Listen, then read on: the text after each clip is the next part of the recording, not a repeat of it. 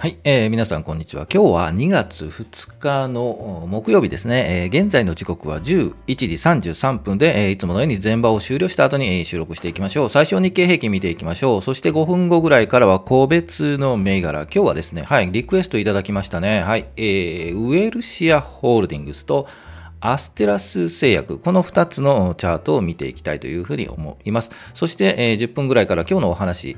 え、投資の専門家って、ね、えー、いますよね。アドバイザーとかアナリストとかね、そういう方々はそういう仕事をしているんですが、なかなか言ってることがね、いろいろあるんですが、正しいのかというところを、うん、まあ正しいというのはないんですけどね、えー、といったところをお話ししていきたいというふうに思います。はい、えー、このチャンネル、スイングトレードを基本にして、チャートの見ながら同意づきそうな銘柄を上げて、売買タイミングを測っていくので、えー、チャートを好きな方はぜひ、えー、見て、えー、興味があれば見ていただきたいなというふうに思います。それでは行きましょうか。まずは、はい、えー、日経平均から行きましょう。えー、前日比で言いますと、プラス44円97銭高。ということで、前場は引けています。で、えー、日経平均株価はというと、27,391円85銭ですね、えー、本当に横並び、小さく横並びが毎日毎日続くというような形になっています。では、チャートを見ていきましょう。はい、えー、画面日経平均日足のチャートを出しています。本当にね、この何日ぐらいですかね、6, 営業日、7、8営業日ぐらいですよね。この27,400円前後で、えー、ちょこちょこちょこちょこと、はい、動いているという状況にあります。はい、えー、ということで、えー、なかなかこう手がかりにする上に行く下に行くという手がかりがない状態で、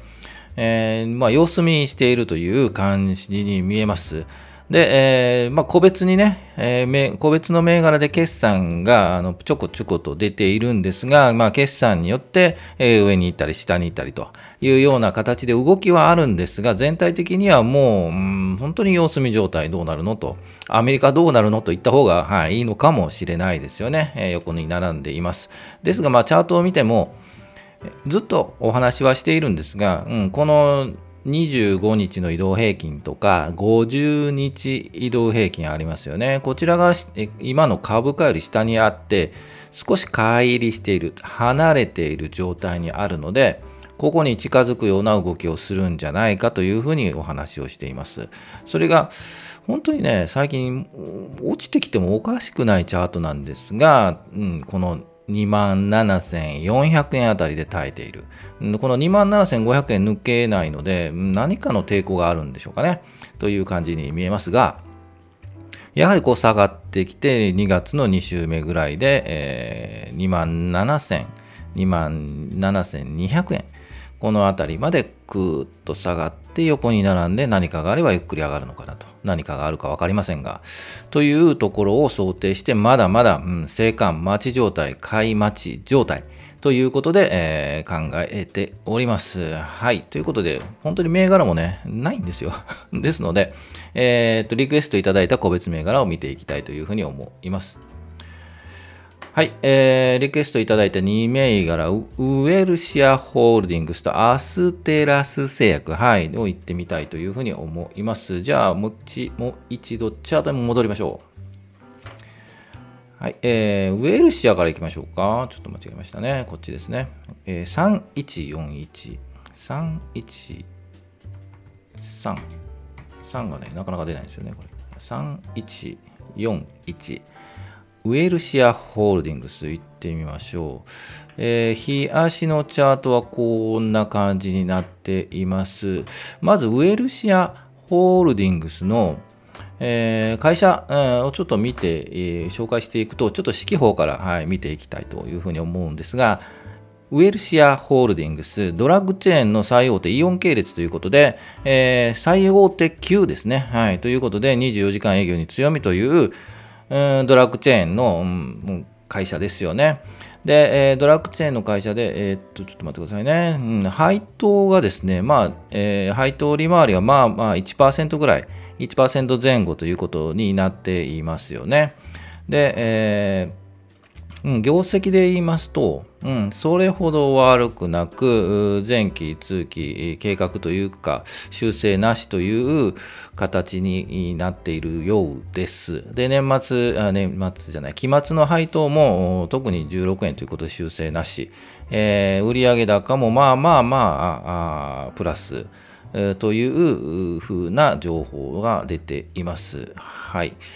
ですよね。で、チャートを見ていきましょう。チャートを見ていくと、うん、一旦こう、ぐーっと下がってから止まっている感じですよね。で、まだこの上の方に株価、現在の株価より上の方に移動平均があるというチャートになっています。ですので、一旦こう、目先、うん、本当目先ですよ。目先は止まった感があるんですよね。この2800円。えー、あたりで止まった感があるという感じに見えます。今後、予測するとすれば、まあ、このままちょっと横に並ぶような感じがします。そしてこの移動平均、この25日、50日がくっついてきて、うん、ゆったり上がっていくという形になるのかなというふうに見えています。で、配当落ちは2月なんですよね。珍しいですよね。2月で、えー、権利確定ということで、もう間もなく権利確定なので、えー、配当狙いといっても、それほど、うん、利回りがね、すごく高利回りという形ではないんですが、その配当利回りを狙って、えー、上がってくる可能性はなくはないですよね。ですので、うん、ここがそこというかね、うん、ぽくは見えますね。2万8500、あ、2万、あ、2万ね、2000、失礼しました。2850円あたりですよね。うん、このあたりで一旦止まるような感じはします。ですが、上はやはり制限されている感じもしますよね。3000円とか、そのあたりでやはり一旦止まる。で、うん、長い間横に並ぶのかなというようなチャートに見えるので、えー、っと、まあ、買いタイミングとしては今のところ2万8000、今また言ってしました。失礼しました。2872円あたりで、ここのあたりで仕込むのもいいかなというふうに思います。一旦、うん、危険なのはこの2850円あたりを下に回るとやはり危険なので、そのあたりは判断かというふうには思います。うん、長期的に見てもね、大手なのでね、特には問題ないとは思うんですが、えー、ここ2年、うん1年半、1年ぐらいはやはりこの辺り3000円までいけば、一旦、うん、十分かなというふうには思います。長期投資には、えー、まあまあいいのかなというふうには思います。で、他の会社で言うと、えー、松木をここからですよね。はい。松木をここからと、やはりこう見比べながら、チャートを見ていくのがいいのかなというふうに思います。えー、松木をここからも都市型のドラッグストアということで、業界では同じなので、うん、この2つの銘柄のチャートを見ながら、えー、松木をここからの動きを見ながら、それに追随していくチャートになっていくのか、えー、というのを見ながら、えー、考えていくのかなというふうに思います。はい、いかがだったでしょうか。ではもう一ついきましょうか。アステラス製薬ですね。45 03 3が出にくいんですよねアステラス製薬ですはい、今日ちょっと下がってますよね、うん、下に向いてますよね。ちょっとこれは危険の雰囲気がします。でアステラス製薬ですが、えー、製薬会社ですよね、えー、医療品国内にということで、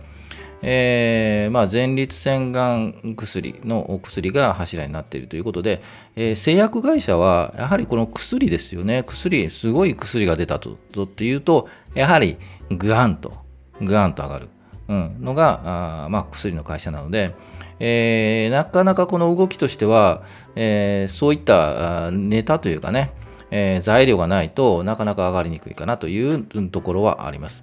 で、えー、配当利回り、まあまあいいんですよね。3%ぐらい、はい、ありますので、そちらを狙っていくというのも一つかなというふうには思います。で、チャートを見ていきましょう。今日ちょっと下がっていますが、旦この1880円あたりは、えー、下の、下値の抵抗のあたりになるかというふうには見えています。ですが、逆にここを下がってしまうと逆に危険ですよね。まだこう長い目で見るとまだ下はあるんですが一旦目先で言うとここを下げてしまうとちょっと危険な感じがします。で、えー、やはりここ止まってほしいですよね。この辺りで横に並んで横に並んでずっと横に並んでから、えー、この移動曲線がくっついてから、えー、そろそろ上に上がるかなという雰囲気になってくるのでやはりもうちょっと時間かかりそうですよね。で今から行こうもう持ってるかどうかはちょっと分かりませんが、今から行こうとなると、もうちょっと待ちだと思います。で、えー、もし持っている、ホールドしている場合は、少しこの下に潜ってしまうと、ちょっと危険な、うん、匂いがするような感じがしますよね。何かこう、あまり、えー、材料的に良くない材料が出たのかというと、そうでもないような気がします。まあ、大手なのでね、うん、特にはあのね、会社的に問題があるというのはないとは思うんですが、えー、っと製薬大手でいうと武田薬品工業が一番大きいですよね。その次がアステラス製薬第一三共大塚ホールディングス、エーザイというような形の、まあえー、大手でいうと2番目、アステラス製薬2番目ということで、えー、安心材料としてはありますよね。えー、ですので、うん、ちょっと向きっていうと下向きになっているという雰囲気が見えますよね、チャートでは。ですので、もうちょっと正直言うと、ここで、うん、止まってほしいな。うん、っていうのが、まず一つかなと思います。で、横に並んで、3末の配当で、えーと、もらっていくというのが一つのやり方かなというふうに思います。ですので、全然、えっ、と、会社としては悪くはないので、うん、企業としては申し分ない企業で、えー、配当も出るということなんで、えー、ホールドしてもいいかなと思います。ですが、もう少し上に向くには時間がかかる、うん、可能性が高い、うん、チャートになっているというふうに思います。はい、えー、いかがだったでしょうか、えー、もう少しね、ゆっくり見れたらね、見ていきたいんですがね、財務分析もしたいんですが、えー、まあ、チャートで言うと、ちょっと、うん、こんな感じかなというふうになりました。いかがだったでしょうか。ぜひ、えー、何か他の銘柄でも、はい、ありましたら、ぜひコメント入れていただければお話をして、えー、見ながらお話をしていきたいというふうに思うので、えー、ぜひともよろしくお願いします。本当にコメントありがとうございました。じゃあ次行きましょうか。はい、今日のお話行きましょう。さて、投資の専門家っていらっしゃいますよね。名前で、名前で言うとこう、投資アナリスト、投資アドバイザー。投資評論家もいるんですよね。で、あと、まあ、身近なところでね、よく聞くのがファンドマネージャーとかね、え、投資信託の担当してる方、ファンドマネージャーとか、あともっとね、言うとね、うん、窓口の人、金融機関、金融機関のね、はい、証券とか銀行のね、窓口の人、本当専門家かと、お姉ちゃん出てきたりね、するんですけど、専門家というのかという話なんですが、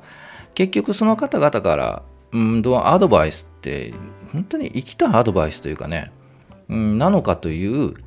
ちょっと疑問が、はい、ありますね。というのも、まずその人たちが一体株でを設けて生活をしているのかと、あとそういったアドバイスに対する報酬、うん、サラリーですよね。サラリーでもらって生活しているのかというので、まあ大きく2つ分かれるんじゃないかなというふうに思います。で、えー、っと、アドバイスして、こういうアナリスト、アドバイザー、評論家は結局給料をもらっているので、えー、と説明しますよね。こういう意味で、こういうことなので、こういう材料で買いましたという理由付けが必要になってくるというふうに思います。ですので、えー、っと、なんでこの株買ったのとか、なんでこの株が上がったのっていうのは、正直言って説明がつかない場合がありますよね。はい。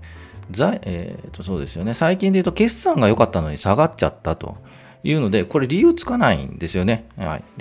で、えー、サラリーもらってる方は上司がいるので、えー、とこの株買いましたと。はい。で、この株をお勧めしましたっていうんですけど、じゃあその株を勧めた理由は何って言われると、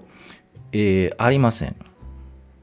これダメなんですよね。はい。下がっても上がってもこういう理由付けで買いましたというので、えー、ですので、正直株上がってもね、理由理由がわからない場合があるんですよ。ですので、えー、そういうアドバイスが本当に生きたアドバイスなのかっていうのはちょっと専門家の言うことはちょっと疑問にあるなというのが一つです。ということで、えー、よく専門家はね、本当に断定しないんですよね。えー、語尾にはかもしれませんとか、まあ、こういうこともありますよねと。さすがに、えー、断定しない。それはそうですよね。わからないんでね。で、ですので、えっ、ー、と、まあ、お話でたの面白いお話があってですね、プリンストン大のバーキン・マルキールさんですか、1970年ぐらいの人だとは思うんですが、プロが選んだポートフォリオとサルがダーツで選んだポートフォリオの成績はそんな大差がないということで、専門家が言ってもそんな大したことは言ってないというような ことをね、えー、お話、論じた方がいらっしゃるそうなんでね、じゃあもう正しいのかどうかってね、正直わからなくなってきますよね。で、面白い、もっと面白い話があって、北浜隆一郎先生っていらっしゃるんですが、もうお年で言うともう80歳ぐらいに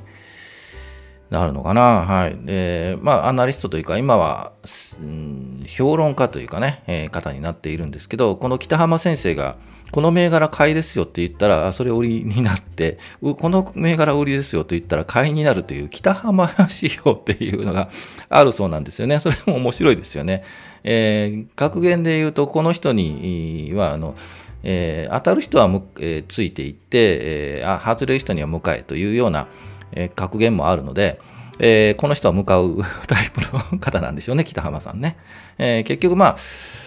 あ、うん、総称してまあ言うとね、専門家はいろいろ言うんですけど、正しいことなんてね、誰もわからないんですよ。うん、で、えーと、本当に正しいことを言う人っていうのは、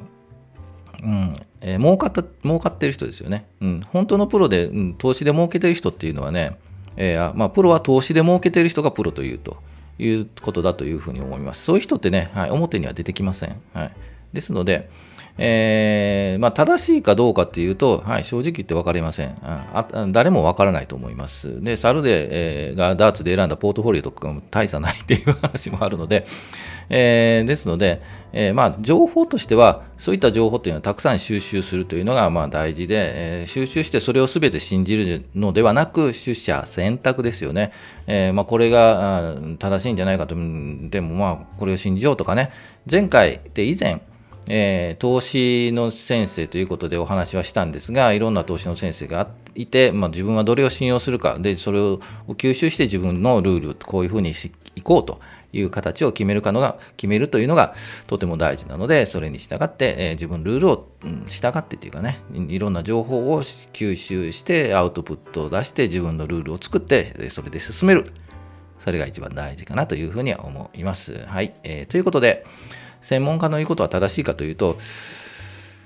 まあ当たらないですね。誰も当たらないんですよ。はい。情報として吸収しましょうという話になるかというふうに思います。はい。えー、ということで、えー、全場終了後に収録しているので、えー、いろんなチャートを見てお話をしているので、ぜひこの時間でお会いできればというふうに思います。それでは今日、木曜日、明日で、えー、一旦、うん、今週終わりですね。えー、明日一日頑張っていきたいと思います。それでは、お疲れ様でした。